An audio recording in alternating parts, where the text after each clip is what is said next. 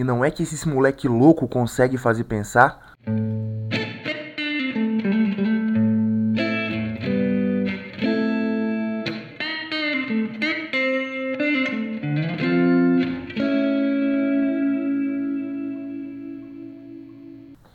Bom dia.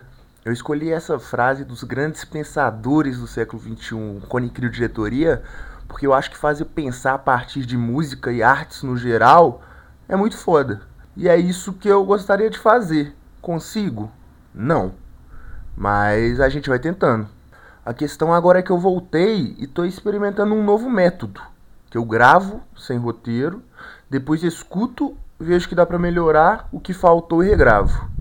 Eu tô pensando em me esforçar mais, sabe? Esse tá sendo um podcast que tá sendo feito pela semana. Eu tirei uma parte desse podcast e fiz um vídeo pro TikTok.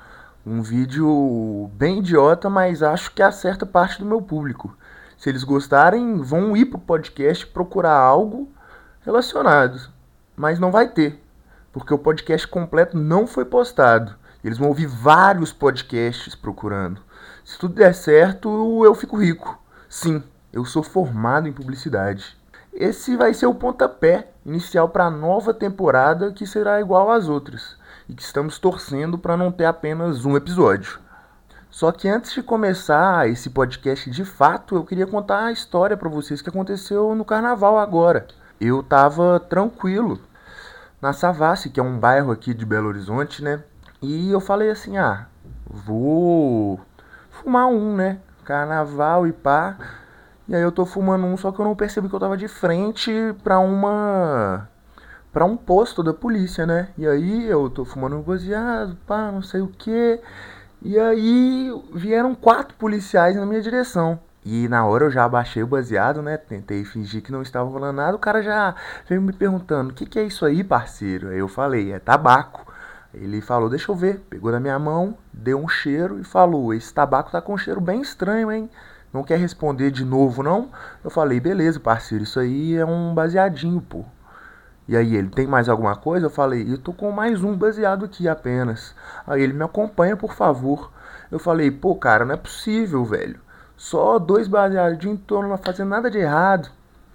E um deles falou: É meu trabalho.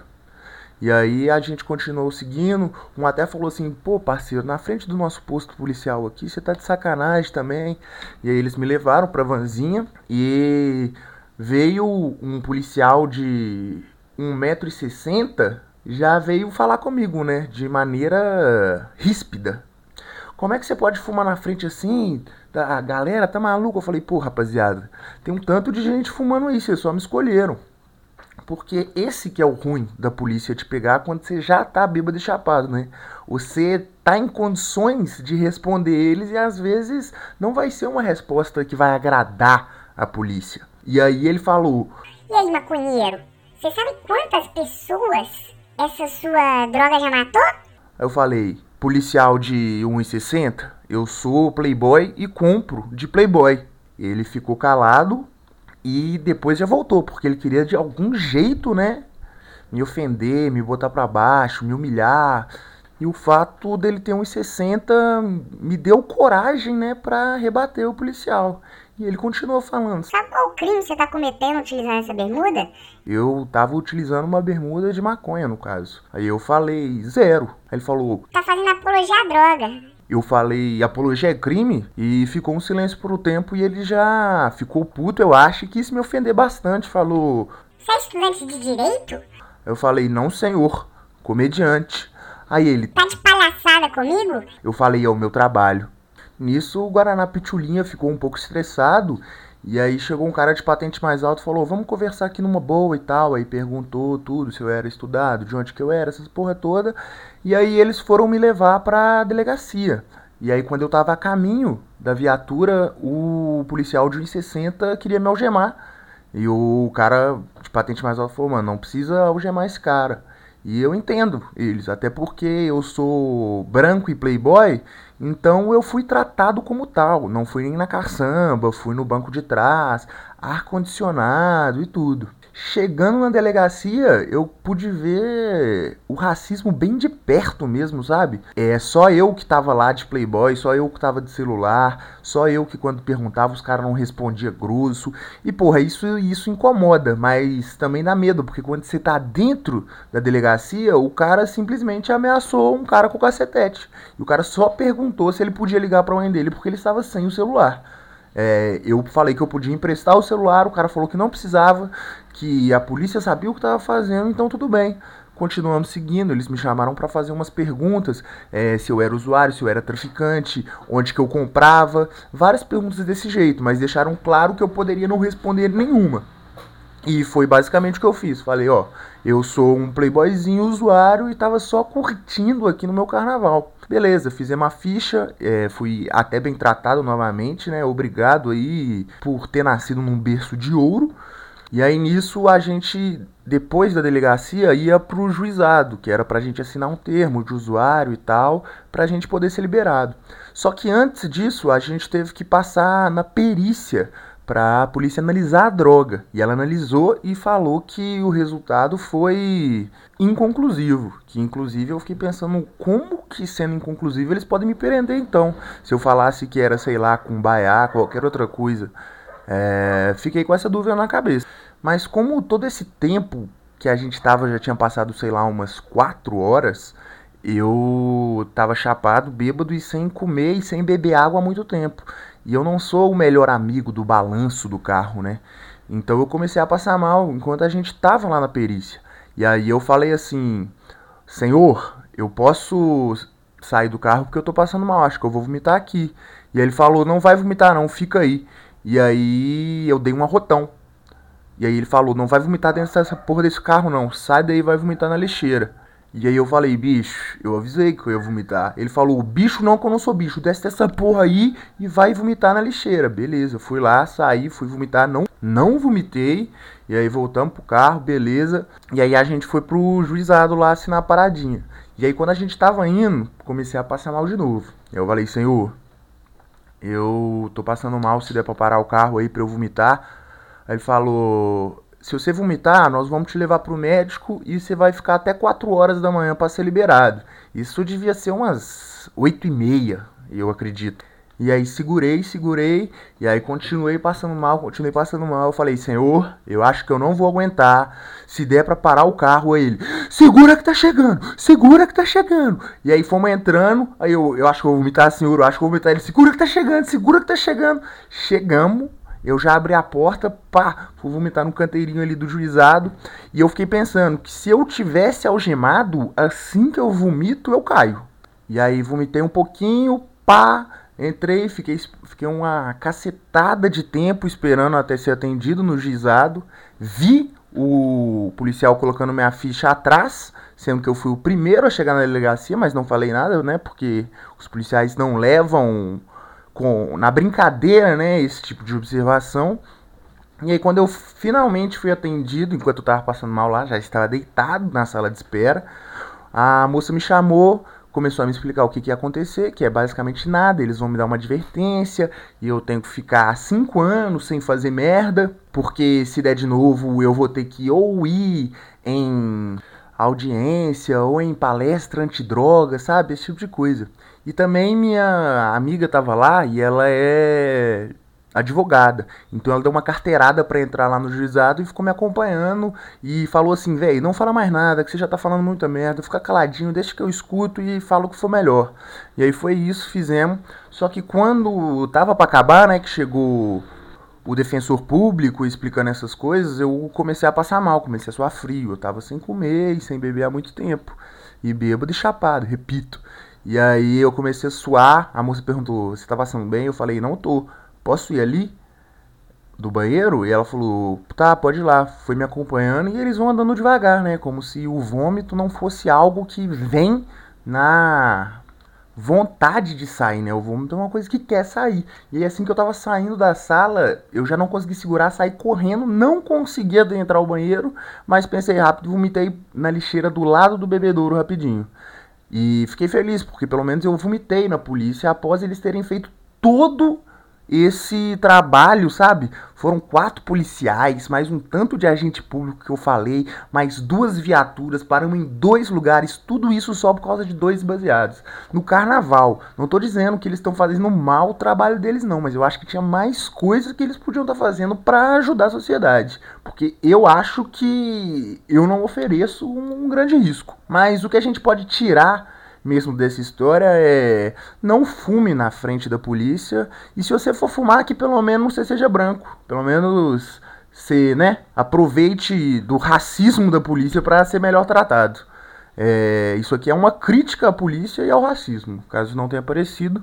E depois dessa história maravilhosa de carnaval, eu vou começar agora o nosso episódio que é sobre perspectiva. E para começar a falar desse assunto, eu vou falar do meu primo, que descobriu esse podcast e tá ouvindo tudo de uma vez como um completo maníaco.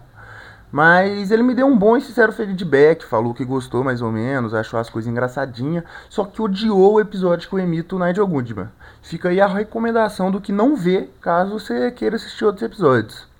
Mas a gente conversando, ele fez uma observação de que eu era animado e de como que ele queria ter o meu ânimo porque me vê sempre saindo com a rapaziada. Isso eu acho meio loucura. Porque nessas minhas épocas de saideira, que eu ia muito pra balada e não sei o que, beijo na boca, eu só saía pra ficar bêbado e tava deprimido. Ou seja, era alcoolismo e depressão que ele confundia com ânimo. E eu acho que isso é uma coisa que até acontece com uma certa frequência. Mas o que mais me impressiona na fala dele é que ele é uma pessoa malhada, com uma boa saúde, ele come certo, trabalha oito horas por dia, vai na academia todo dia, dieta. E isso para mim é a maior motivação que tem. Porque isso são coisas chatas de fazer, mas que tem um resultado de fato, né? Por isso você faz o resultado a longo prazo. E essa pessoa falar que eu sou motivada, para mim é uma doideira. Porque para mim a maior motivação da vida é comer, fumar e beber. Inclusive quando eu faço exercício, é muito mais para eu poder comer muito mal sem peso na consciência. O que eu tô querendo passar aqui, na verdade, é que a visão de ânimo e força de vontade é sempre diferente. Para ele é conseguir ser alcoólatra e para mim é conseguir levar uma vida saudável. Mas o que é mais importante de tudo isso é que nenhum de nós de fato acha que tem ânimo. Inclusive, eu tô vendo um reality na Netflix de coreanos sarados, né? São atletas olímpicos, crossfiteiros, influencers fitness, fisioculturistas. E nessa série, todos eles têm o molde de gesso do próprio torso. O programa é praticamente mostrar como é que essas pessoas são picas. E acontece competições que quando alguém é eliminado, eles têm que quebrar o próprio torso. Isso é interessante por quê? Porque algumas pessoas, quando perdem, elas ficam super decepcionadas, porque, sabe, eu falhei, não fui bom o suficiente. E a hora de quebrar o torso, você vê a tristeza genuína no rosto da pessoa. Enquanto outras, em especial uma lutadora que estava invicta na liga de boxe lá, quando ela sai e quebra o próprio torso, você vê até uma euforia, um sorriso no rosto dela, porque dá pra ver que ela tá se despindo dessa pressão que deve estar tá com ela esse tempo todo. Eu acho que esses são os dois jeitos de ver a derrota, ou com uma falha ou com um livramento. Principalmente por parte dessas pessoas que privam de muita coisa para conquistar esse corpo, para conquistar algo, e às vezes eles já estão tão cansados disso que a derrota para eles é, é ótimo, né? Agora eles estão livres para ser uma pessoa normal de novo. Mas o que me irrita mesmo nessa competição é porque a galera tá lá, né? São super atletas, basicamente. Só que eles tomam péssimas decisões durante o programa. Eu fico assim, what the fuck? Mas aí eu já paro pra pensar um pouquinho e penso, mano, se eu não quero que tenham essas decisões ruins, né, durante o programa, que eu fique malhado e vá para o programa, coisa que não vai acontecer. Então tudo bem, seguir tranquilo assistindo o programa. Então assim, fica elas por elas. Até porque eu sou um defensor de não fazer muito para ter sucesso. Ou seja, fazer a maior quantidade de dinheiro com o menor esforço possível. Um anti-meritocrata. Inclusive, eu tava tendo uma reunião de piadas com a rapaziada e tô com uma piada onde eu falo que eu sou playboy, vagabundo e o ótimo exemplo de que a meritocracia não existe. E me falaram que playboy e vagabundo são coisas diferentes. Que o playboy pode não fazer nada e o vagabundo, mesmo precisando, não faz nada. E para mim, playboy era mais relacionado a nível de vida e vagabundo é o não fazer nada, independente de qualquer coisa. Mas sei lá, o que vocês acham aí? Nesse episódio eu também vou responder a maior radialista do Brasil, Laurinha Lero. Não respondê-la, mas responder sua ouvinte, para tentar ocupar o cargo de co-apresentador do Respondendo em Voz Alta. Boa noite, Laura. Boa noite, ouvinte da Laura. Tudo bom com vocês? A questão de ser hipócrita constantemente, eu acho que vai além da questão de opinião. É uma falta de empatia gigantesca, já que você só consegue entender uma pessoa está sentindo estando literalmente na situação dela. Teve uma vez que a gente foi fazer um pré e eu tava há dois anos sem passar mal por conta de bebida. E nesse pré, meu colega trouxe uma garrafa de cachaça, sabe? Da, da roça, boa. E quando a gente estava prestes a ir pro rolê, faltava um cadinho ainda. E como eu sou uma pessoa experiente em relação ao álcool, né? Falei, pode deixar que eu mato isso aí, não dá ruim não. E aí a gente foi pro rolê, eu comecei a suar na fila para entrar, perguntei onde que era a fila de fumante, vomitei na rua e perguntei pra namorada do meu colega, que é chinesinha, se o pai dela poderia destravar o meu PlayStation 2. Mas o meu ponto é o seguinte: a gente não pode acreditar em nós mesmos nem em situações que se tratam de nós. Ainda mais quando estamos sob efeito de drogas, isso inclui o amor. Então, uma hipócrita compulsiva em um web namoro não vai funcionar por ser um web namoro. Então, ouvinte, desejo que você seja uma pessoa mais empática e que você tenha sucesso nesse seu pseudo relacionamento. Laurinho, eu tentei resumir muito isso aqui, mas um minuto e meio para uma resposta é muito pouco. Ajuda a gente, grande beijo. Eu queria comprar uma cadeira para tomar banho e pesquisei exatamente assim: cadeira para tomar banho. E só encontrei aquelas para gente mais velha, com necessidade. E aí eu pesquisei banco e achei. Logo pensei: o que diferencia uma cadeira de um banco? As respostas é que cadeira tem encosto. Uma cadeira sem encosto é um banco. Ou seja, toda cadeira é banco, mas não o contrário.